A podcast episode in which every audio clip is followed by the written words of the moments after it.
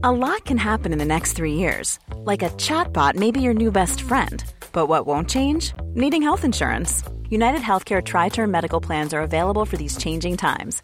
Underwritten by Golden Rule Insurance Company, they offer budget friendly, flexible coverage for people who are in between jobs or missed open enrollment. The plans last nearly three years in some states, with access to a nationwide network of doctors and hospitals. So, for whatever tomorrow brings, United Healthcare Tri Term Medical Plans may be for you. Learn more at uh1.com. Lock in defensively. And we get a stop going in the half. One, two, three. Attack, attack, attack.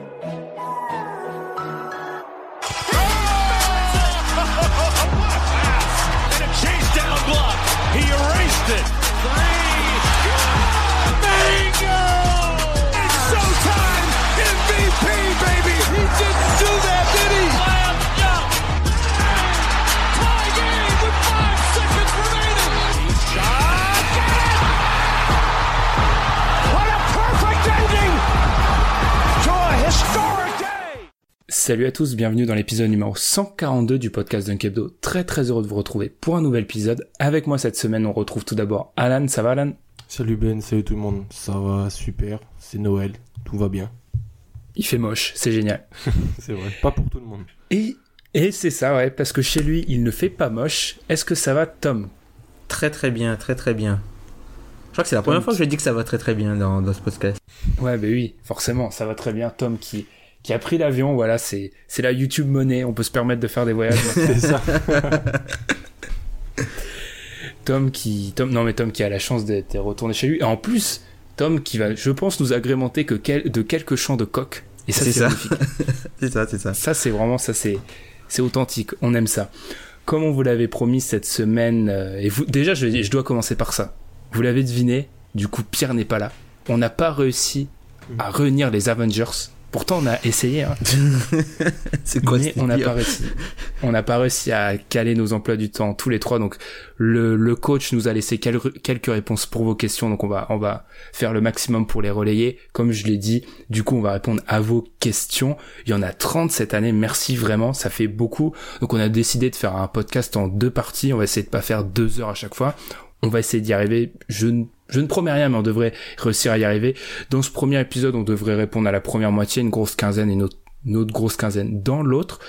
Comme d'habitude, hein, sachant que ces émissions de Noël, elles amènent souvent du monde, on vous invite à nous suivre sur les réseaux sociaux comme Facebook ou Twitter, de suivre aussi sur les plateformes où vous écoutez des podcasts comme iTunes, Spotify, Podcast Addict. On est partout maintenant, donc il n'y a pas de raison de pas nous suivre. Et nous, on a du pain sur la planche, sur la planche, pardon. Donc on va se retrouver juste après la pause pour répondre à vos questions. Vous écoutez le podcast Dunkebdo. Retrouvez-nous sur toutes les plateformes d'écoute comme SoundCloud, iTunes ou Podcast Addict, ainsi que sur les réseaux sociaux comme Facebook ou Twitter.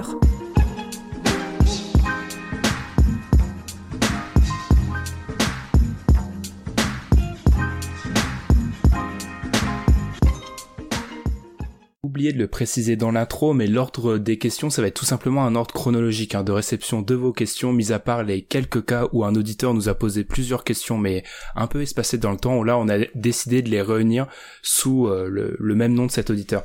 Avant de commencer aussi, je vais m'excuser euh, d'avance.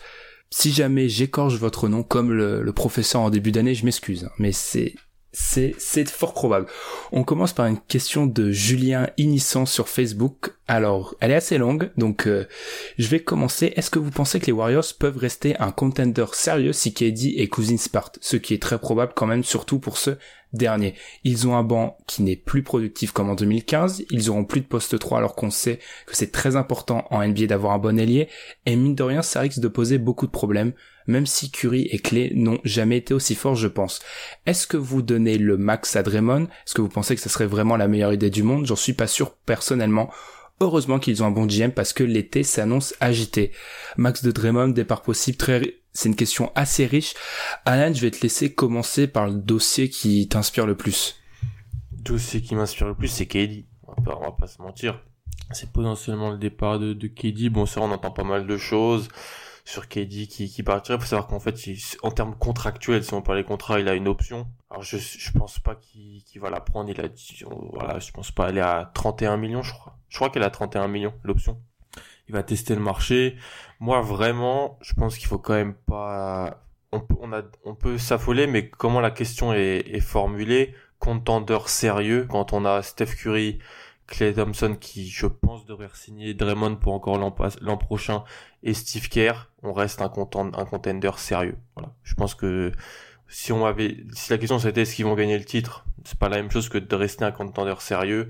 Donc je pense qu'ils seront dans les, premiers rôles à, l'ouest et puis surtout ils auront potentiellement un peu d'argent à donner pour essayer de combler les brèches euh, de leur effectif parce qu'il faudra les combler vu qu'il y a beaucoup beaucoup de joueurs qui qui étaient au minimum sur cette année donc il faudra refaire un peu l'effectif mais je fais confiance à, au front office à Steve Kerr pour anticiper et tout ça. Voilà. Tom même avis est-ce que les Warriors si jamais Kevin Durant et Demarcus Cousins venaient à partir resterait un contender sérieux? Euh, Je pense qu'il resterait contender mais qui serait pas favori. Puisqu'en gros, si Kevin Durant part, tu as aucun moyen de le remplacer. Tu aucun moyen de, le remplacer puisque il y a personne globalement à l'aile que tu pourras aller chercher, vu que même si le salaire de Kevin Durant sort de ton salary cap, tu n'as pas de cap space pour pouvoir re-signer quelqu'un euh, de niveau à peu près équivalent, même si je pense que ça n'existe pas à l'heure actuelle. Et euh, je pense que non, puisque le ce qui faisait la force de cette équipe à l'époque enfin qu'on voyait son leur slogan euh, strength in is in number enfin la force est dans le nombre. En fait on se rend compte que le roster a totalement basculé. Ils sont c'est plus une équipe qui est euh, entre guillemets euh, drivé par euh, ses meilleurs joueurs. Et ensuite tu as que des joueurs voilà soit au minimum vétérans soit sur des petits contrats cheap. T'as pas vraiment de, de de joueurs intermédiaires. Donc si je pense s'ils arrivent à s'ils perdent Kevin Durant, c'est une équipe qui sera plus favorite puisque je pense pas que cette équipe-là peut battre LeBron James sans Kevin Je suis assez d'accord avec vous deux. Contender sérieux, oui. Si les deux partent, il le reste parce qu'il y a quand même Kevin, euh, Justement, non, il y a Stephen Curry, Clay Thompson et Draymond Green. Après, je vous rejoins parfaitement. Peut-être pas le favori, mais il y a trop de, il y a trop de puissance pour les, effacer des, tablettes.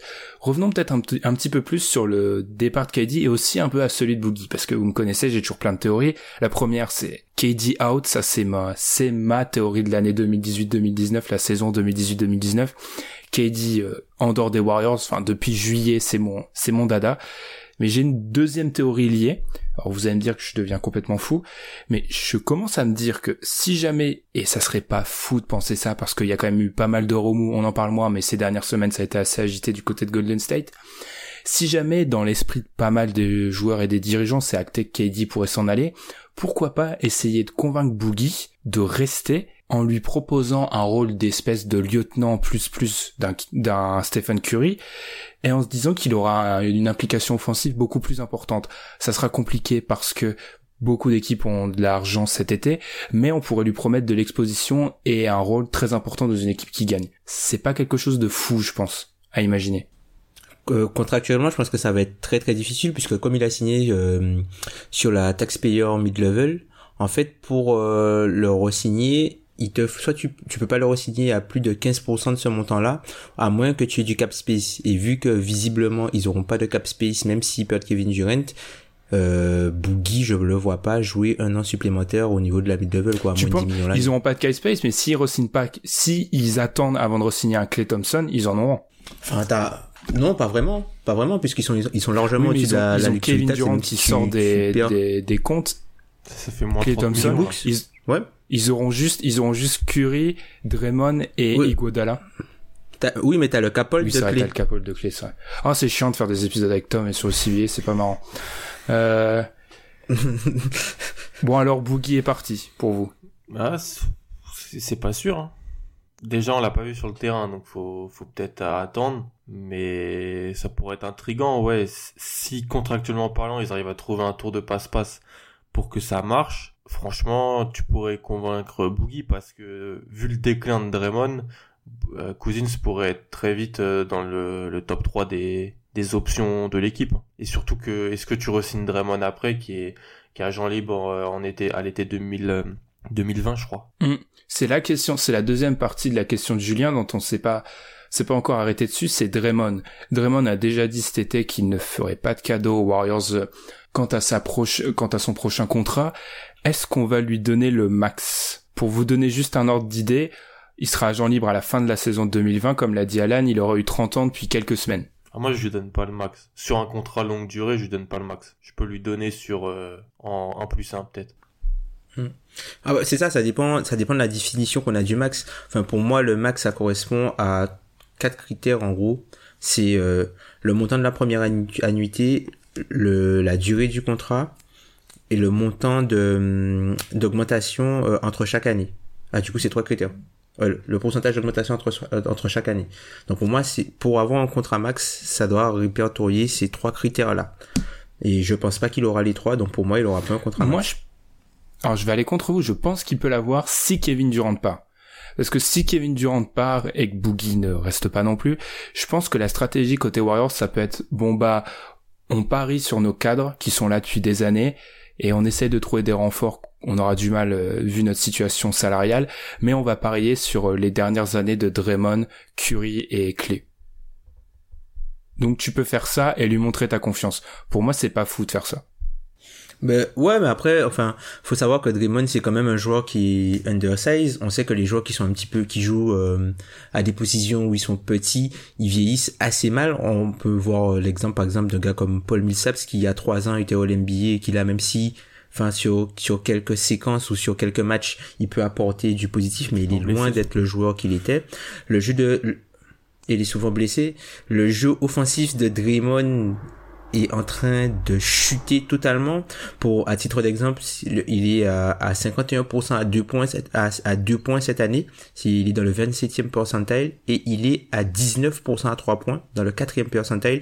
Donc, faut voir jusqu'à quel moment, en fait, euh, le fait qu'il devienne un non-facteur offensif fera que, qu'il gardera quand même la même valeur défensive, même si en vieillissant, je pense que défensivement, il aura, il aura du mal, notamment sur les Ah, switches. totalement. Juste pour préciser, je dis pas que c'est une bonne idée. Je dis que ça pourrait être leur stratégie. Mm, mm. Ouais, C'est c'est totalement Parce que tu- différent. Ouais, c'est parce que on- concrètement, si KD part, si Boogie part et qu'on doit signer Draymond en 2020, enfin avant la saison, on fait quoi? On lui dit non, non, non, on te donne pas le max, on te laisse partir. On se re- côté Warriors, on se retrouve avec Clay et Curry et rien d'autre autour. Moi, je pense qu'il pourrait les changer. Je pense qu'il pourrait les changer. hein. Mais si tu l'échanges, tu, tu Moi, je pense qu'il pourrait la les valeur? changer. Il pourrait les changer, genre une équipe. Oui, t'as des équipes. Tu vois, par exemple, on a fait l'épisode sur Miami euh, euh, la semaine dernière. Je pense que Miami il serait pas contre d'avoir Draymond, max. tu vois. Non, pas, for- Mais pas une forcément le max, mais euh, Une équipe qui trade je pense pour que eux- elle va essayer de s'assurer quand même de pouvoir leur signer après. Et lui, s'il veut un max, il faut qu'elle trade en, en pensant qu'elle l'acquiert et qu'en plus après, potentiellement, il faut lui donner le max. Sinon, elle va pas donner... pas, pas, forcément le max. Le- la, la, la problématique qu'il y a avec euh, le max aux Warriors, c'est que si Draymond est dans une All NBA team ou si il est du défenseur de l'année, il est plus, il est éligible au super max. Donc en le transférant, tu enlèves la possibilité de devoir lui payer le super max. Après, ça peut être un contrat par exemple sur 4 ans un Ah, peu à la Chris ouais, Paul, tu mais vois. je crois- là où, ouais, Alan, là où je le rejoins, c'est que tu peux pas te dire trader Draymond, espérer en avoir quelque chose si tu le traites vers une équipe où cette même équipe n'est même pas sûre de le, con- de le conserver. Ils vont rien te donner. Ils ont quoi Ah, mais ils ont rien à, C'est quoi Ouais, mais c'est quoi Oui, mais c'est quoi le si tu veux, mais c'est quoi le, le c'est pour c'est comment ils peuvent sortir de leur tu situation pas part sur un joueur comme ça. qui à cet âge-là, qui, qui montre des déficiences euh, chaque année et qui, qui, qui est un peu blessé et, et qui en plus a dit dans les médias, je ferai pas de cadeau en termes salarial. Il a dit, je ferai pas de cadeau aux Warriors, mais je pense que il attend, il attend vraiment de passer à la banque avec ce qu'il a fait, avec euh, là où il a été drafté peut-être et compagnie. Il attend, voilà, un gros chèque. Surtout que c'est pas un pari à la Jimmy Butler. Là, c'est vraiment un pari sur un mec qui a jamais été franchise player, Mm, mm, mm, mm. qui n'a même jamais été option numéro 2. Ça serait cher payé. Après, je comprends l'idée de le trader, ça peut être une idée, mais moi je me dis, si tu le trades dans l'idée d'éviter de lui donner un contrat que tu penses être mauvais, les autres équipes sont pas assez bêtes pour trader pour lui parce qu'ils ils savent parfaitement ce que tu penses. Bah, les Pistons ont fait trade pour Blake Non, mais Griffin. c'est juste, faut jamais sous-estimer la bêtise dans certains front office, quoi. Bah, il suffit qu'une équipe en fait. Il, suffit d'une équipe qui euh, voilà qui se sent en danger et puis euh, elle, elle essaye de faire un, un move tu vois pour essayer de conserver quelqu'un et tu vois, du coup, il ramène peut-être le nom de Draymond, même si le joueur n'est plus euh, euh, au même niveau qu'il était, mais peut-être d'avoir le nom, euh, ça ramène du cachet sur, de, sur l'organisation, ou peut-être, tu vois, tout le côté, entre guillemets, intangible de ce qu'apporte Draymond, l'aspect compétitivité, c'est un joueur qui a joué à un très très haut niveau, c'est un joueur qui a un peu révolutionné le poste de pivot et, la façon dont on, dont on voit le jeu aujourd'hui et le jeu des intérieurs plus globalement. Donc peut-être que ça, ça peut ça peut séduire une équipe en fait le fait d'avoir juste Draymond euh, dans, dans l'équipe et pas forcément Draymond Par rapport la comparaison avec Blake Griffin la grosse différence c'est qu'il a jamais montré le il a jamais été au niveau de Blake Griffin à son apogée c'est ah, là où tu peux te convaincre oui, Blake Griffin, même si nous on a été les premiers à critiquer le choix du côté de Détroit. Là où pour moi c'est très très difficile de se convaincre de ça côté côté euh, autre équipe euh, que les Warriors. On va peut-être on va peut-être conclure cette question. Euh, moi, j'avais juste noté un dernier petit point, je pense, pour juste revenir à, à cette idée de contender sérieux. J'avais marqué que ça dépend énormément et ça revient à ce qu'on avait dit par rapport à KD, à sa puissance, c'est que ça dépend aussi énormément d'où va KD si jamais part. Parce que si KD va dans une équipe style New York, c'est un nom qui a un peu flotté, les Warriors seraient toujours contender et pas loin d'être parmi les deux trois favoris. Si jamais il file aux Lakers, ils sont contender mais ils s'éloignent du titre. Ouais, s'il va genre ouais, Lakers ou aussi ou, même Denver ou un truc comme ça, même si je n'y crois pas du tout. Mais s'il va dans l'une de ces deux places-là, euh, ça va être plus difficile, je pense. Oui, dernière chose que j'avais noté notamment pour, euh, par rapport à Kevin Durant, il y a quelque chose qu'on mentionne vraiment pas souvent quand on parle de ça, quand on, on veut refaire l'histoire et dire que entre guillemets que les les, euh, les Warriors n'ont pas besoin de Kevin Durant. Igodala n'est plus le même, Livingston n'est plus non plus le même. Et ça, c'est quelque chose dont on ne parle pas souvent, enfin, parce qu'en fait, en playoff, ils arrivent quand même à avoir des, des un peu des, des, résurgences. Mais mm, attention, sur le long terme, je suis pas persuadé qu'ils aient le mm. même apport cette saison. Surtout qu'Igodala est encore sous contrat l'année d'après. Mm. Il, est partiellement garanti. Donc je pense qu'ils peuvent, euh, en fonction de ce qui se passe avec Duran, peut-être que lui aussi, euh, il y, a, y, a, des choses. Euh, ils vont essayer de faire quelque chose. C'est là où on rejoint Julien sur le fait que ça va être un été agité. Enfin, c'est une, ça va, les mhm, Warriors que l'on va avoir dans un an risquent d'être plutôt différents de ceux qu'on a actuellement. On enchaîne par une question de, deux questions de Brandon sur Twitter, qui nous demande un petit point sur les équipes nationales qui pourraient titiller les USA façon Argentine dans l'avenir. Il nous propose le Canada, la Serbie, l'Australie, la Slovénie ou, ou d'autres. Il, il, me, il nous explique que ça le rend curieux. Alan, qu'est-ce que tu peux nous dire sur cette question? Euh, je dirais le Canada. Le Canada parce que alors déjà Titi et les États-Unis en personne est dans leur classe quoi. Faut c'est ce qu'il faut dire d'emblée. Donc c'est un peu c'est important de mentionner Titi et l'Argentine. Ils ont réussi à les battre. Bon, j'ai aucun souvenir de ça. Je devais avoir j'étais dans le berceau quasiment, mais euh, c'était plus une anomalie je pense que qu'autre chose. Une équipe plus une équipe du Team USA qui était un peu dans le dans le creux, qui s'en foutait un peu. Mais je dirais ouais le Canada parce que euh, parce qu'ils ont plein de bons jeunes joueurs que chaque année à la draft il y a des Canadiens qui sortent en loterie, va encore y en avoir euh, l'année prochaine, va encore y en avoir dans les années qui suivent et, que dans les équipes de jeunes le Canada a déjà réussi à embêter voire battre les États-Unis. Donc euh, je dirais vraiment le Canada. Après la la Slovénie sans manquer de respect à, Goran Dragic, il y a vraiment plus que Doncic parce que Dragic c'est un très bon joueur mais il est blessé, il est plus sur la pente descendante comme ah oui, c'est vrai. Il a pris sa retraite sur. J'ai oublié. Il est, bah, il est parti sur euh, sur le titre, si c'est, si je pense. Donc, euh... et puis après, euh...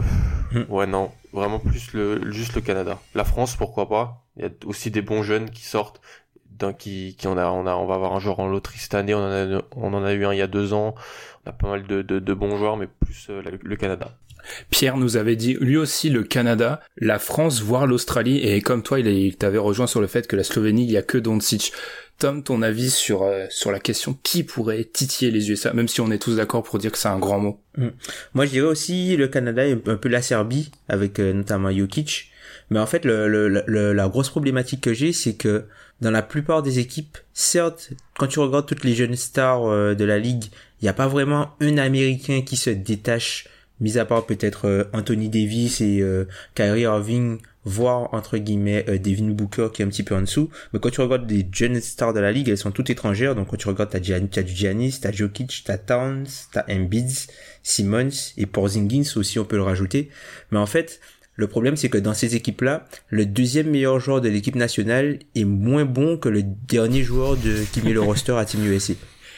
Non mais c'est non faut pas c'est pas c'est pas drôle les gars c'est vrai et euh, ça je pense que ça pose problème Ah oui, ça puisque pose problème. en termes de densité ils pourront pas C'est un tenir. petit peu, un gros problème, je pense. hein, mais- Vous voyez on a même pas Mm. parlé de l'Espagne.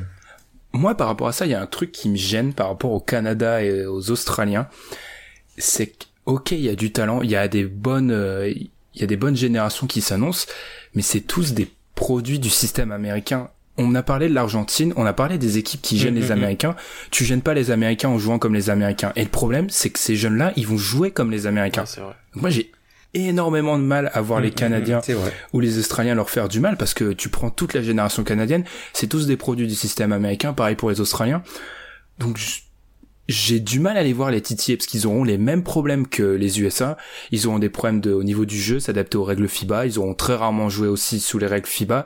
Problème de d'alchimie collective comme les USA. En fait, ils auront les mêmes problèmes mais ils seront moins forts. Sauf Exum pour le cas, mais lui qui a pas eu l'envol qu'on espérait pour l'Australie. Exactement. Ouais. Non, Autrement- c'est très vrai. C'est très vrai. J'ai un peu de mal. Peut-être toujours une équipe européenne, parce que c'est historiquement celles qui ont posé des problèmes avec l'Argentine au, j'allais dire au Brésil, n'importe quoi, aux États-Unis. Mais, je sais pas. Moi, je vois qu'en termes de talent, le Canada est très fort, mais en termes de ce qu'ils vont proposer sur le terrain, je suis pas super serein. Ça m'inquiète assez. Et en plus de ça, je sais pas si vous avez quelque chose à rajouter. Brandon nous a aussi demandé si on suivait attentivement d'autres sports et quels sont nos modèles sportifs basket hors basket. Alors on va commencer, on va commencer par Alan, du coup ça va durer 25 minutes. Qu'est-ce que tu suis en dehors? N'importe quoi. Euh, bah, beaucoup de football américain, euh, baseball aussi et un peu foot parce que dans ma famille, euh, c'est une famille de malades de foot. Donc euh, il y a toujours du foot à la télé, donc on est obligé de regarder du foot. Et les, voilà. Et modèles, euh, bah allez-y, dites plutôt d'autres d'autres sports, on dirait les modèles après, non? Ouais ouais. Tom, d'autres sports à part euh, le foot, euh, le foot n'importe quoi, le basket. Oula, début d'épisode difficile. Euh, pas vraiment en fait. Le foot un petit peu mais de beaucoup plus loin qu'avant. Vu qu'avant je, je faisais du foot donc euh, je le suivais ça de très très près. Et euh, ben après euh, là c'est plus la NBA qui a pris dessus. Énormément de, de NBA Euh, un petit peu de vélo mais vraiment euh, très vite fait. Enfin, quand ça passe à la télé euh, je regarde un peu. J'aime bien aussi euh, la moto et la Formule 1 même si je regarde pas tout le temps. Et sinon euh, j'aime bien le le Ah, biathlon. c'est improbable comme. je t'avoue que j'aurais pas parié sur ce sport-là, Tom. Même moi, tu me surprends. C'est génial le biathlon. Les mecs sont super forts. Euh, skier. Ouais. Non mais c'est génial. Enfin c'est génial. Le, le- tu, tu vois le, le niveau que tu dois avoir dans. Tu vois tu dois Précision, garder assez d'énergie pour pour skier. Tu dois avoir la précision. Tu dois avoir la concentration. Enfin c'est. Euh, génial, moi, à peu près comme Alan, euh, de la NFL malheureusement, ce qui fait que je suis obligé de parler beaucoup avec Alan, et du foot, du foot aussi. Un peu d'athlétisme, beaucoup moins, et un peu de tout après, je pense. Je pense qu'aussi, c'est aussi ça qu'il faut résumer, un peu de tout. Après, juste pour citer ce que nous a dit Pierre, Pierre nous a dit le rugby, et ça me tue de même prononcer ce mot-là. Et en modèle sportif, grosse surprise, il nous a dit Russell Westbrook. Ah, là, c'est- franchement, Je, je suis bouche bée. Je Moi Je suis- suis totalement étonné euh, par cette réponse. C'est très étonnant. euh, niveau modèle sportif, moi j'en ai pas personnellement. C'est quoi un modèle sportif? C'est Ouais, c'est la question que j'allais poser. C'est quelqu'un Est-ce qu'on que c'est admire, joueur que tu tends à être? Je sais pas. c'est un qui t'influe. Parce que en gros, le modèle, c'est quelqu'un que tu essaies de reproduire. Donc, euh, mon, mon joueur préféré de foot- football américain, je vais pas le reproduire parce que je j'ai pas envie de me faire défoncer sur un terrain. Mais non, je sais pas, c'est un peu dé- après qu'on admire. Il y en a, il y en a, tu vois, mais c'est un peu délicat. Je sais pas. Toi, t'en as pas, toi? Non, non, j'en ai pas déjà. Enfin, sûr, j'en ai pas, j'ai pas de modèle sportif. Je vais pas donner la tarte à la crème Mohamed Ali comme un Carmelo ou je sais pas quoi. Sachant qu'ils connaissent pas un quart de la, ca- la carrière de Mohamed Ali. Donc, euh, non. Enfin, Ouais. non, je sais pas. Moi je dirais. Moi, je dirais peut-être Bolt. Nous sommes pour par rapport, euh, tu vois, la, la, la connexion entre guillemets Caraïbes et euh, ce qu'il a apporté Ah, en fait la euh, à la Caraïbe. Eh oui. Par rapport à ce qu'il a apporté en fait, le, le rayonnement qu'il a apporté à l'international sur la, la Caraïbe. C'est, moi, j'a- j'apprécie. Moi, je dirais Tom Brady pour le sur et hors terrain. Pas Kobe, non? Comment Pas Kobe, non, pour le sur et hors terrain? Ah non, non, pas Covid. Euh, pff, je je vais essayer d'y réfléchir. Je donnerai peut-être ma réponse plus tard, mais je vais essayer d'y réfléchir parce que je pense pas de tête, j'en ai pas comme ça. On va enchaîner par une question sur Twitter Div qui nous demande encore une année de plus pour Vince Carter. Vince Carter qui pour info joue au Atlanta Hawks parce que même moi j'ai eu du mal à me rappeler d'où il joue. Et il a débuté la saison titulaire, en plus, hein, le mec. Ouais. Ouais. Ce qu'il faut encore une saison de plus pour Carter qui en a 42 maintenant. D'années. Bientôt Pas de 42 ans, saison. putain. Il a vraiment 42 ans, le mec. C'est incroyable, hein, de jouer encore à ce niveau-là à 42 ans. Enfin, en NBA. Il y a Mm. que, il y a pas énormément de place, hein. Il y a 400, il y a 400 places à peu près. C'est, c'est incroyable. Moi, je pense qu'il est important pour euh, le vestiaire des, des Hawks. Il a peut-être été important même l'année dernière pour dans le vestiaire des Kings, on n'en parle pas, mais il ça a l'air d'être un bon mentor pour euh, pour les gamins. Donc euh, après, euh, est-ce que j'ai toujours du mal à ces mecs qui continuent et à- pour moi, ça ternit l'image qu'ils avaient en fait. Genre, j'ai envie de me rappeler de lui, des, des joueurs quand ils étaient à leur prime et compagnie. Je j'ai pas envie de m'en rappeler quand ils sont role players et encore dans des équipes qui gagnent pas. Genre c'est très pour ça. Même Novitski c'est pareil. euh, pourquoi continuer en fait? Pourquoi juste pourquoi? L'amour du jeu, peut-être, les gars, ils aiment ça, en fait. En fait, parce que, tu vois, nous, on voit un peu le, la NBA et le basket comme euh, leur boulot, mais peut-être qu'il y a des mecs qui sont vraiment passionnés de ça et c'est ce qu'ils aiment faire. Ouais, non, je, ça je, je pense que pour continuer sa 42 il faut aimer. Ça c'est sûr. Ouais, c'est sûr. il faut aimer. Mais j'ai après c'est c'est ma vision à moi. Je pense que peut-être je, je- ça- pour moi ça ternit un peu l'image. Genre Du joueur, ouais. ouais, mais c'est bête. Hein. Je pense que c'est bête, mais après il pou- il pourrait continuer. Il, s'entretient très très bien hein, comme euh, comme joueur. Surtout que Vince Carter, quand tu regardes bien sur l'ensemble de sa carrière, sur ses 20 ou 21 saisons, il a plus de saisons en tant que role player que vraiment en star, quoi. Ouais, parce que ça fait une dizaine d'années déjà qu'il est un peu role player en gros. Ouais, c'est ça. C'est ça, c'est ça. Non, mais plus, moi, perso, je pense que c'est sa, c'est sa dernière saison. Enfin, c'est un gars qui commence à se diversifier. euh, il, commente, il commente des matchs euh, de temps en temps. C'est un gars qui a lancé un, un podcast avec euh, Ken Bazemore. Enfin voilà, il a, il a des activités. J'ai pas l'impression que c'est, c'est un gars qui va faire le ring chaser non plus. Et je pense que c'est vraiment sa dernière saison, quoi. Je suis, je suis un peu plus dur que vous. Alors pour moi, en fait, j'ai marqué, c'est, j'ai marqué sur euh, ma fiche que son seul highlight de la saison, c'est son futur podcast avec Ken Bazemore. C'est-à-dire que Oh, je comprends. je comprends en fait l'amour du jeu totalement. Je comprends tout ça, mais j'ai l'impression que je suis assez d'accord avec Alan. Ça fait vraiment une fin, une fin assez moche. Je trouve il a, il est aux Hawks. Alors certes, Tom, tu l'as dit, il est en NBA. Il y a peu de place, mais avoir une place aux Hawks actuellement, je suis pas sûr qu'il ait beaucoup de place dans d'autres rosters NBA. Alors certes, on est tous les mois, on a le, tweet classique quand il claque un dunk. Ah, à 42 ans, il peut claquer un dunk. Ça, c'est exceptionnel. Ça, je le nie pas.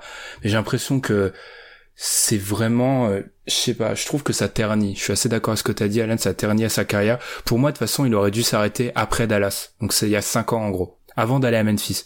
Parce que depuis, enfin, depuis Memphis, euh, je, dis ça en rigolant, hein, mais c'est vraiment, j'ai l'impression que j'entends parler de Vince Carter juste pour ce tweet euh, qu'on a toutes les trois semaines. Ah, il s'est encore dunké, et puis voilà. Enfin, il y a rien d'autre vraiment intéressant à part ça. 41 ans et encore du jump.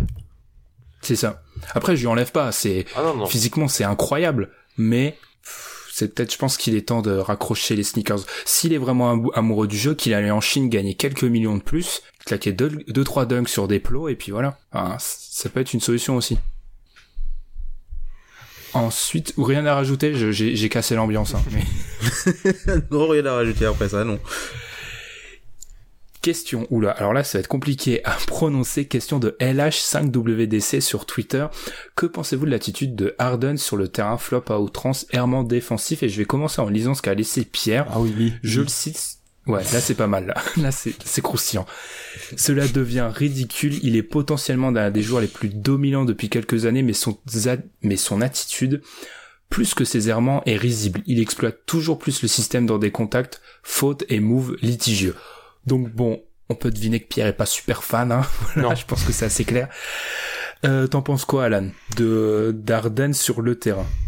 En fait, je pense que Harden dans le système d'Anthony au Rocket, ça, en fait, ça a fait du Harden au carré en gros, et donc ça a encore plus énervé les gens parce que c'est très très mécanique, c'est, ça va beaucoup chercher le 1 contre 1 et J'entendais ça dans un podcast de, The Ringer la semaine passée où en gros il disait que voilà ils allaient c'était soit un contre 1 pour shooter soit un contre 1 pour aller chercher des fautes et que c'était toujours la même chose.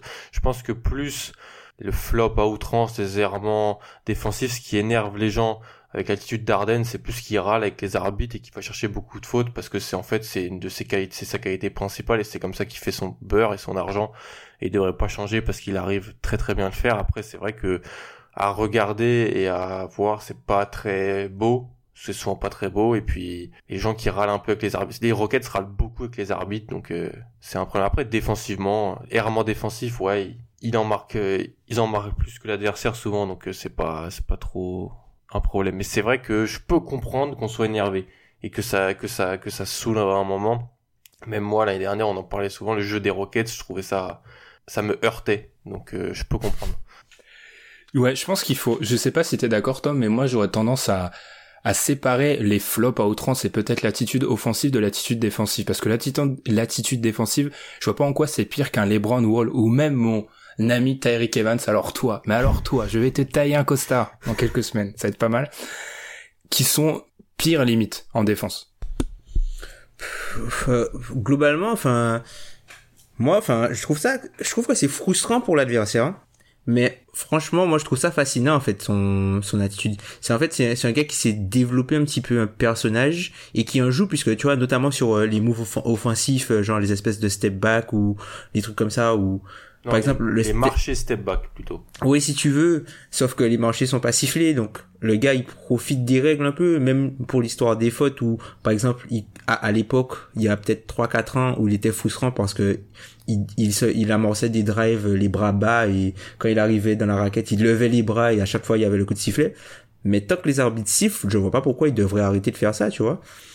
Ça marche. Ah, il maximise, ouais il maximise et c'est c'est l'une des justement c'est ça ça fait partie des choses pour lesquelles James Harden est aujourd'hui NBA l'un des joueurs les plus difficiles à défendre en fait puisque il y a des fautes tout le temps sur lui. Il arrive très bien à provoquer les fautes. Et moi ce qui me fascine là-dedans c'est le fait que t'as l'impression qu'il ce sont des mouvements qui l'entraînent en fait. Genre l'espèce de step back où il fait peut-être marcher sur certaines actions mais des fois il fait pas marcher puisqu'il entraîne toute même l'histoire du, du, du moment, du timing avec lequel il attrape le ballon pour après lancer son, son, son, double pas, par exemple. Ça, c'est des trucs, t'as l'impression que le mec travaille ça, en fait, ce sont pas des mouvements naturels. Donc, je pense qu'on peut lui donner un peu de crédit pour ça, même si c'est très frustrant quand tu joues comme James contre James Harden. Et je pense que c'est un peu la même chose contre, contre un gars comme euh, Joel Embiid, qui provoque une tonnes de fautes. Je sais pas si vous avez eu l'occasion de voir les, les, Sixers euh, beaucoup depuis le début de saison, mais Joel Embiid, dès qu'il a le ballon, en 1 contre 1, c'est faute ou panier ou perte de balle. Mais le plus souvent, c'est faute. Après, là où je suis moyennement d'accord, c'est que c'est légal, entre guillemets, la plupart des choses que met en place Embiid pour attirer les fautes. C'est très litigieux, souvent Harden, et en plus, c'est pas je pense pas qu'on peut limiter ça à juste il est chiant à jouer. Il y a quand même deux trois fois où oui ça peut être c'est indigeste à regarder parce que faut pas oublier que la NBA est surtout un produit. Enfin faut aussi que ça soit sympa à regarder et parfois Carden ça l'est moyennement.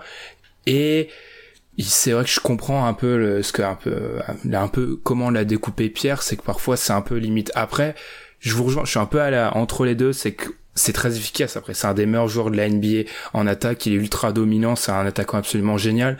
C'est juste que des fois, c'est un petit peu caricatural. Et c'est regrettable, je pense. Parce que, enfin, on va juste citer son, son step back euh, quand c'était le jazz. ce step back. À 5 Ouais, ouais. là, là, on est vraiment, il y a, y a, y a profité des règles et abusé. Et là, je pense qu'on était plus près de, près de l'abus que, que de, du profitage.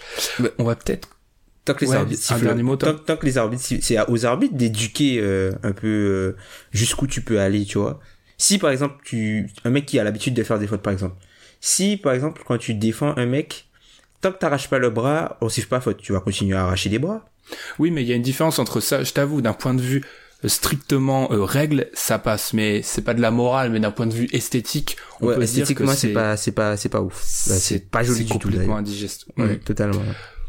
on va peut-être finir cette partie par euh, la première des questions de Riyad qui nous en a posé une, deux, trois, quatre, cinq, six, sept. On te remercie.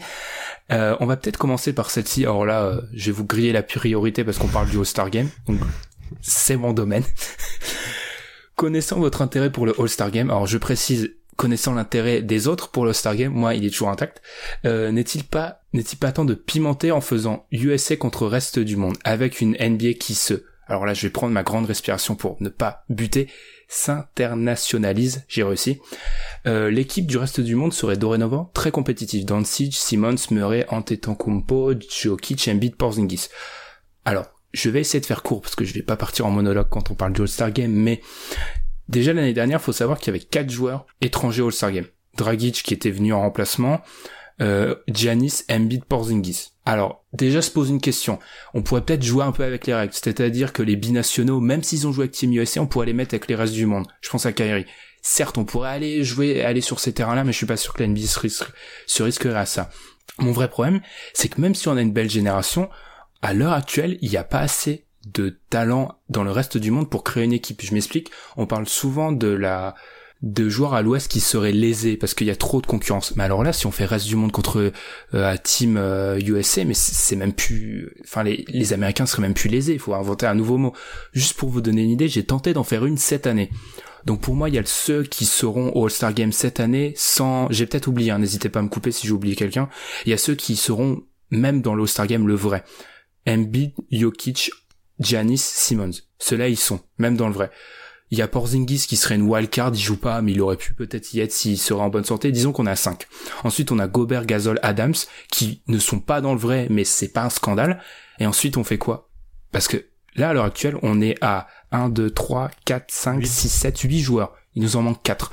Et moi, je me suis dit que du coup, là, on passe sur du lunaire. On va être obligé d'amener qui? Murray, Mirotic, Siakam, Gallinari, Doncic? Enfin, ça nous en donne un de trop, mais enfin, sur les cinq derniers, moi, je peux pas du tout être d'accord avec cette Ouais, solution-là parce que Mi- Mirotic, tu peux non. pas ramener, ouais, enfin, tu peux pas les ramener ces mecs-là au All-Star Game. Ouais, non, moi je suis d'accord. À vous d'enchaîner.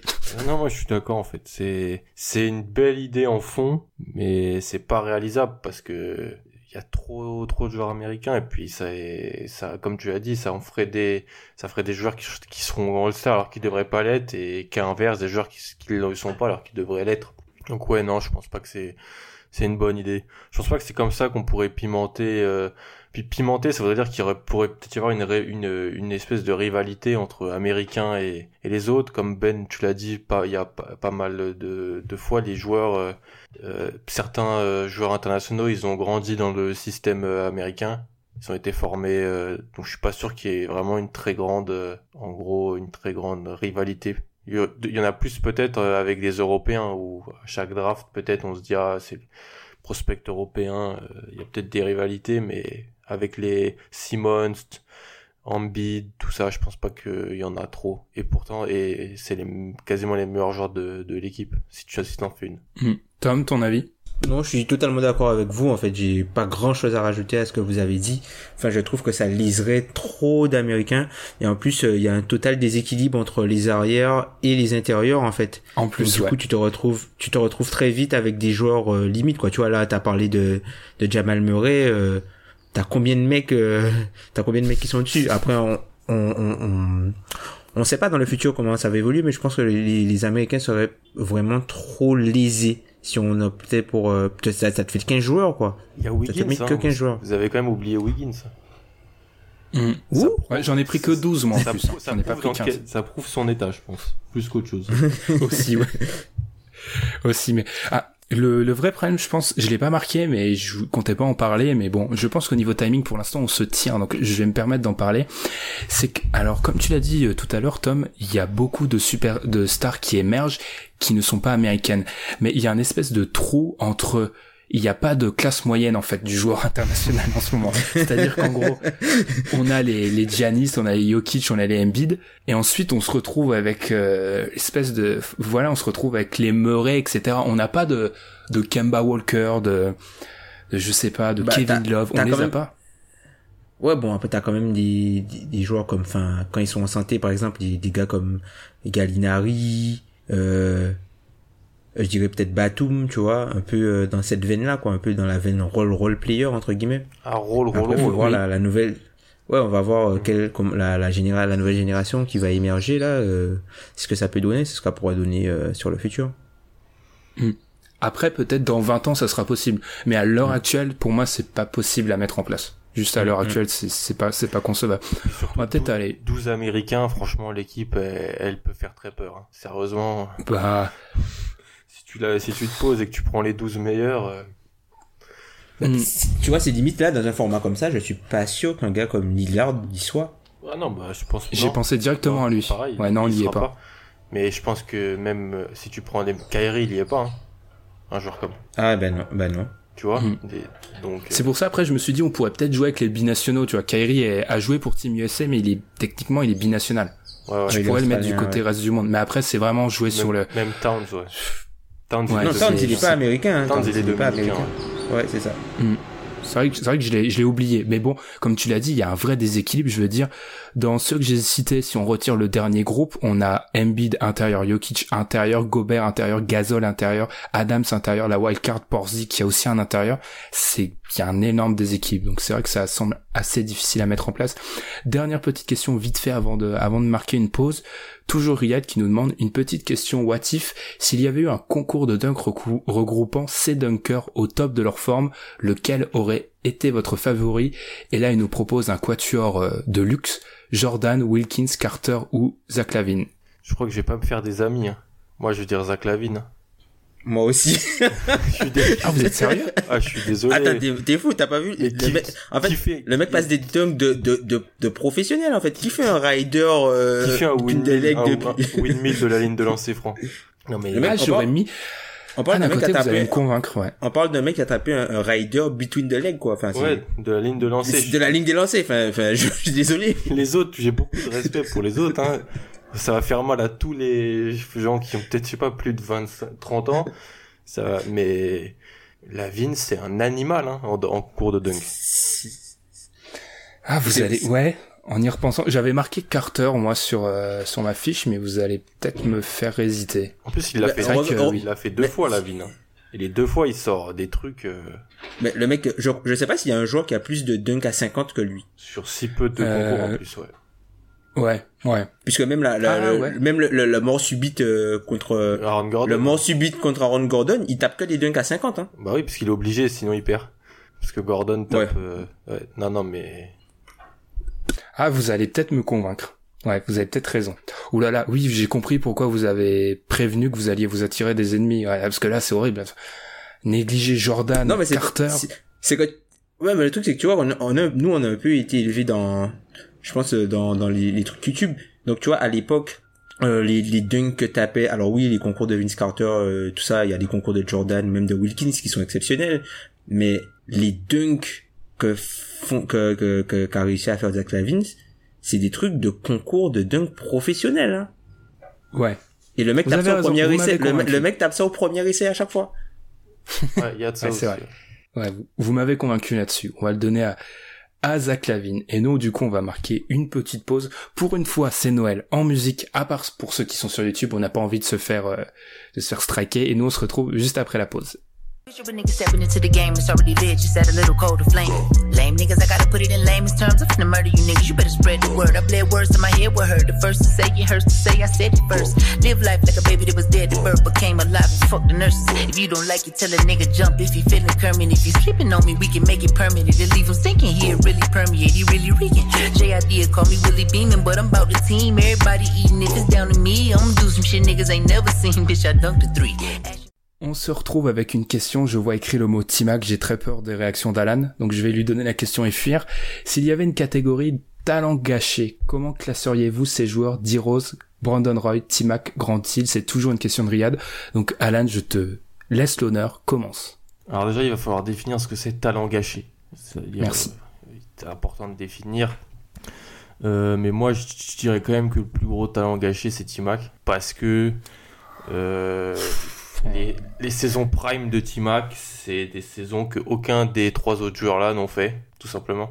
C'est-à-dire que même si D-Rose est MVP, Timac, il a deux ou trois saisons qui sont statistiquement meilleures que D-Rose quand il est MVP et il n'avait pas l'équipe autour pour euh, défensivement avoir le socle défensif qu'avait dit Rose avec Thibodeau. Il a pas profité de la première année de LeBron à Miami pour euh, avoir un MVP qu'il a parce qu'en fait euh, l'équipe de Miami met 25 matchs à se mettre euh, en place.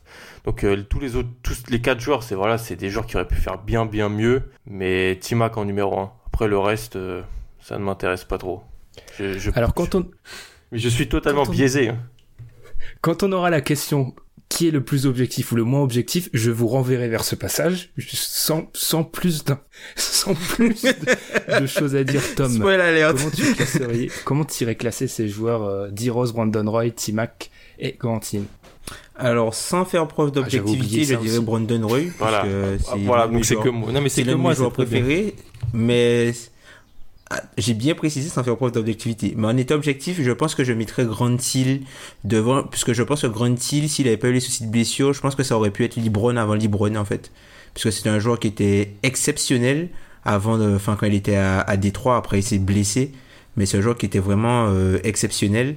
Euh, Derrick Rose, je pense que le jeu, en fait, le changement de jeu l'aurait détruit à la manière de Carmelo Anthony.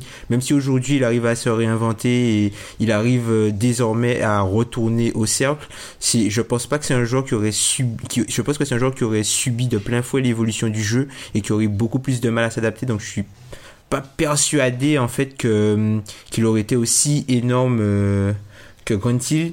Bon, Timac, lui, il était déjà exceptionnel, donc euh, je le mettrais peut-être en deux. Enfin, et en vrai, peut-être que de- Brandon Roy, ce serait le quatrième, en faisant preuve d'objectivité. Mais en, sans faire preuve d'objectivité, je dirais euh, Roy, juste pour mon plaisir. faire plaisir, c'est De- Noël. deux, deux témoignages pas objectifs, la voie de l'objectivité. Non, je rigole. Euh, je trouve que talent gâché, c'est un grand mot pour Derrick Rose et Tracy McGrady. Parce que, en soi, alors, ils ont peut-être été coupés dans leur lancée. Ils en ont peut-être été coupés dans leur lancée, mais ils ont quand même eu la chance d'avoir sept lancers et on a eu un espèce de, on a eu les flashs de ce qu'ils auraient pu être et je suis même, et pour moi c'est encore plus le cas pour Derrick Rose pour lequel je suis pas du tout d'accord avec le terme de talent gâché. C'est peut-être un destin triste mais c'est pas talent gâché. Pour moi en fait talent gâché c'est vraiment un joueur qui a jamais eu la chance de se montrer. Ouais, Derrick Rose l'a eu. ouais. Tracy McGrady l'a eu, Roy et Hill l'ont moins eu. Donc si je devais classer, je pense que j'irais sur du Hill, Roy, McGrady, Rose. Parce que Roy, je suis moins déçu de son talent gâché qu'un Grant Hill, parce que même si Grant Hill, c'est à une période où je regardais pas la NBA, comme l'a dit Tom, il y avait plus de potentiel que ce qu'on a pu voir dans un Brandon Roy. Donc je pense que j'aurais classé ça comme ça. Mm, mm, totalement, ouais. Parce Ça que talent gâché, je trouve ça un peu. Derrick Rose, c'est un destin triste, pareil pour McGrady, mais talent gâché, c'est quand même des mecs qui ont eu des carrières NBA longues. Alors Grant Hill aussi, elle a été longue, mais ils ont, on a eu la chance de voir ce qu'ils auraient pu donner. C'est pas le cas des deux autres. Ouais, puis j'avoue que quand t'es premier et deuxième au classement de MVP, c'est un peu dur de, de parler d'un talent gâché. Ça, Rose, Rose l'a gagné, Timac a été deuxième. C'est vrai que c'est un peu. En fait, c'est c'est qu'on on attendait beaucoup plus, mais bon, c'est il y a Mm, des- pas mal de joueurs comme ça. Là, je suis plus d'accord. Je suis d'accord avec ce que tu dis sur euh, sur Hill. Même si j'ai Hill, moi, je l'ai connu que en joueur de de devoir en gros. Je sais pas, c'était un c'était un joueur euh, de rotation. Mais avant, euh, quand tu lis des trucs sur lui, ouais, c'était c'était très très fort. Brandon Roy, ça a été juste trop rapide en fait. C'est ça. C'est le ça. On va enchaîner. Juste euh, dernier point, c'est ma propagande habituelle. C'est comme quand je lis souvent Dwight Howard talent gâché. Pour moi, c'est pas le cas. C'est- Enfin, c'est pas. ou- Ah ouais talent gâché. Pour moi, talent gâché, c'est pas le joueur qui est pas arrivé où il devait être. Parce que ça, il y a très peu de joueurs qui réussissent cet Ouais. exploit-là. C'est vrai.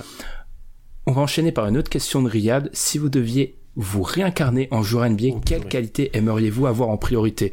Il propose gros shoot ou handle ou grosse défense ou vision de jeu. C'est une question sur laquelle Pierre s'est un peu enflammé parce qu'il nous a donné meneur avec vision de jeu et qualité athlétique. Je pense que ça fait deux capacités, Pierre, ça. Je pense que c'est un peu beaucoup. Qu'est-ce que tu prends, toi, Alan? Moi, j'annonce, je prends le shoot à trois points parce que je veux juste une carrière longue. hein. Donc, euh, donnez-moi un shoot à trois points et je me débrouille pour le reste. J'avais dit- l'année passée que j'ai déjà le shoot en fait, sans trop me vanter. Euh, Ce gars. je m'étais appelé Alan Crabbe, je me rappelle, euh, l'année passée. Donc, euh, vu que j'ai donc j'ai besoin du j'ai besoin de capacité défensive en fait. Voilà, j'ai besoin de, de grosses grosses défenses. Parce que le handle c'est bien sympa, mais vu, vu que je shoot déjà, il me faut de la défense pour rester sur le terrain dans les minutes importantes de playoff. Voilà. Je, je veux, je veux être un buffle. Voilà, j'en ai Tu marre de marre faire d'être Daniels. parce que, parce que je suis un gruyère en défense. J'en ai vraiment marre. Au pire, tu peux jouer aux Suns, hein, ça marche aussi. Euh, Tom, Ou 4 victoires de suite. ah oui, c'est vrai, ouais. ouais. faut- À noter, à noter. Oui, Dont une contre le- le Boston. dernier, voilà, c'est c'est ça. Voilà.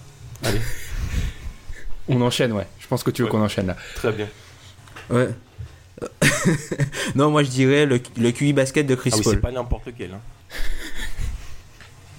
J'avoue qu'on est sur du QI basket de qualité là. Tu vois, en Euh, deux ans, on avait quand même la vitesse de John Wall et compagnie, tu vois. Nous, euh, faut- faut- nous on avait dit quoi? Galen Crabbe, tu vois. Faut rester honnête, tu vois. Écoute, euh, moi j'avais dit Quincy Pondexter, mec. Hein. C'est parce que c'est plus un Grizzly. Mais vous, vous pensez vraiment avoir de longues carrières? Parce Ah, qu'avec c'est le Chris Paul. Chris Paul, mais si t'as le physique de Nick Calates, euh, ça va être un peu chaud quoi. T'inquiète, je- t'inquiète, tu peux jouer si t'as du, du QI basket. Franchement, si t'as le. Ouais. Toi, tu prends, toi tu, tu prends le shoot, toi. Juste le shoot, moi. Il faut juste du shoot, les gars. Le reste, Tu ça sert à rien. Shooter à 3 points, tu vois. Ouais, mais si t'as le shoot et t'es Jimmy ben, au t'es pire, Jimmy j'irais faire des 50 points en Chine. Ou t'es tout Daniels. autant, tu vois. Enfin, je veux dire, euh, au pire, je serais Kevin Werther, tu vois. Enfin, ça me plaît tout autant. Il shoot Kevin Werther. hein. Il shoot comme un Il, malade. il shoot, hein, lui. Et- Non, mais moi, je, prends- je pense que je prends le shoot à 3 points. N'hésitez pas à, vous- à nous dire, hein, mais je pense que je prends, je prends le shoot à 3 points parce que la grosse défense, je veux dire, euh, si, pour devenir Michael Kidd Christ, on voit mon, mon pauvre Michael, on voit où, il en est, il- où il en est euh, actuellement, avec les blessures aussi. Je crois pas que ce soit vraiment utile. C'est vrai. T'as été tellement traumatisé par tes prospects préférés que là tu prends le shoot direct. Le seul truc qu'ils ont pas. totalement traumatisé. On va continuer. Quel est votre moment de basket inoubliable? Pour Riyad, c'est le saute-mouton de Carter sur Vase. Pour Pierre, c'est Westbrook contre Denver. 42e triple-double, date de mon anniversaire. Je te remercie, Pierre. Je- Deep shot.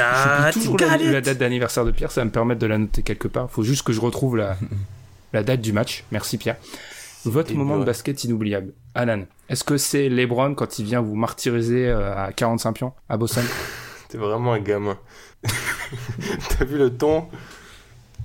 Mais c'est vrai, en plus. Euh, En fait, moment basket, si je compare avec d'autres sports, c'en est des moins intenses, on va dire.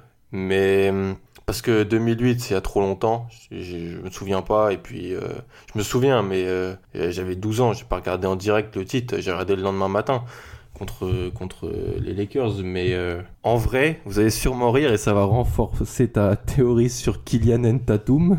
Mais mais le- les 45 secondes où Tatum il, il, il met un dunk sur LeBron et ensuite il met un 3 points et on passe devant, il reste mais 5 c'est pas minutes. possible.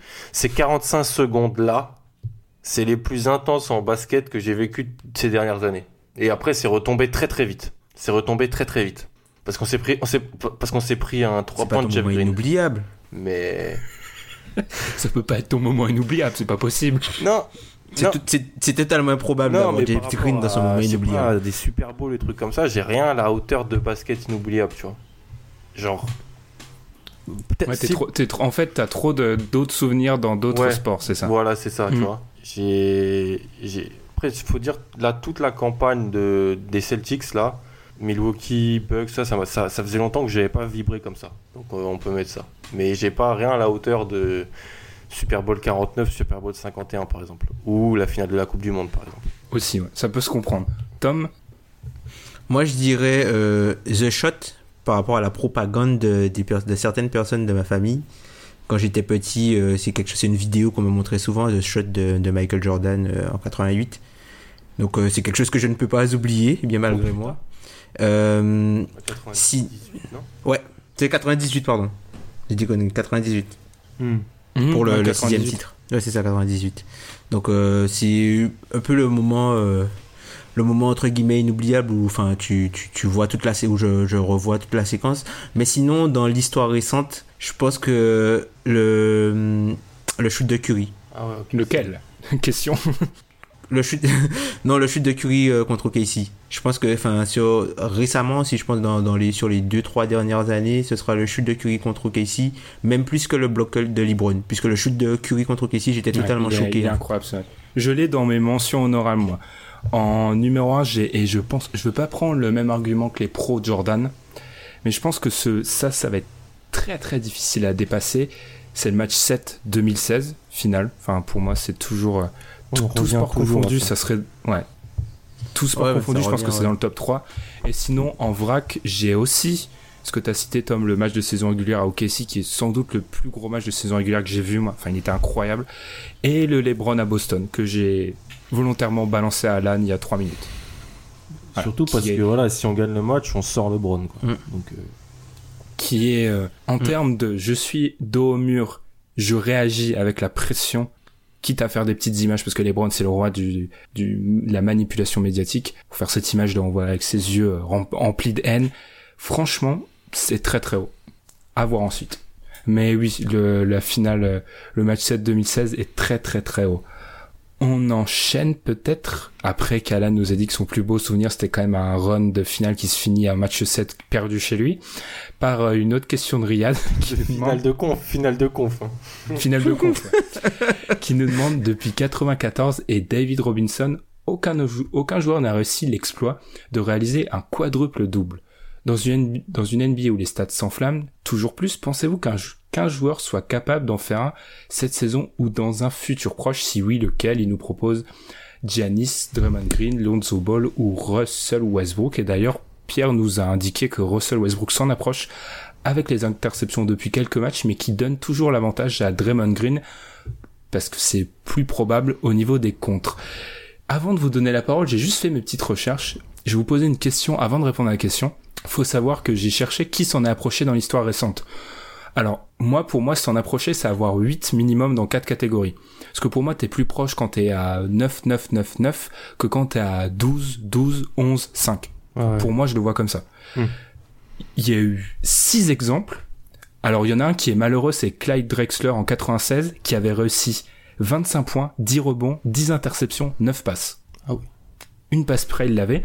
Et je vous posais une petite question avant de répondre à celle de, de Riyad. Il y a un joueur actuellement qui a réussi un 9 points, 10 rebonds, 12 passes et 8 interceptions. C'est lequel? C'est le seul joueur actif à avoir, dans sa carrière, fait plus de 8 dans 4 catégories. Non, C'est pas Draymond? C'est pas Draymond. Parce que Draymond, il avait fait un triple double avec 10 interceptions, je crois, de mémoire. Euh. Je sais pas du tout, Non, je dirais ça Ben date de Simmons au 2015. hasard. Honnêtement, quand j'ai vu ça, j'étais assez surpris. Très surpris même. Black Griffin Non. Un 9, 10, 12 à 8 interceptions. Il Huit en a C'est interceptions, un gros intercepteur. Non. Beverly Je peux pas vous donner l'équipe parce que si je vous donne l'équipe en 2015, vous allez très vite trouver.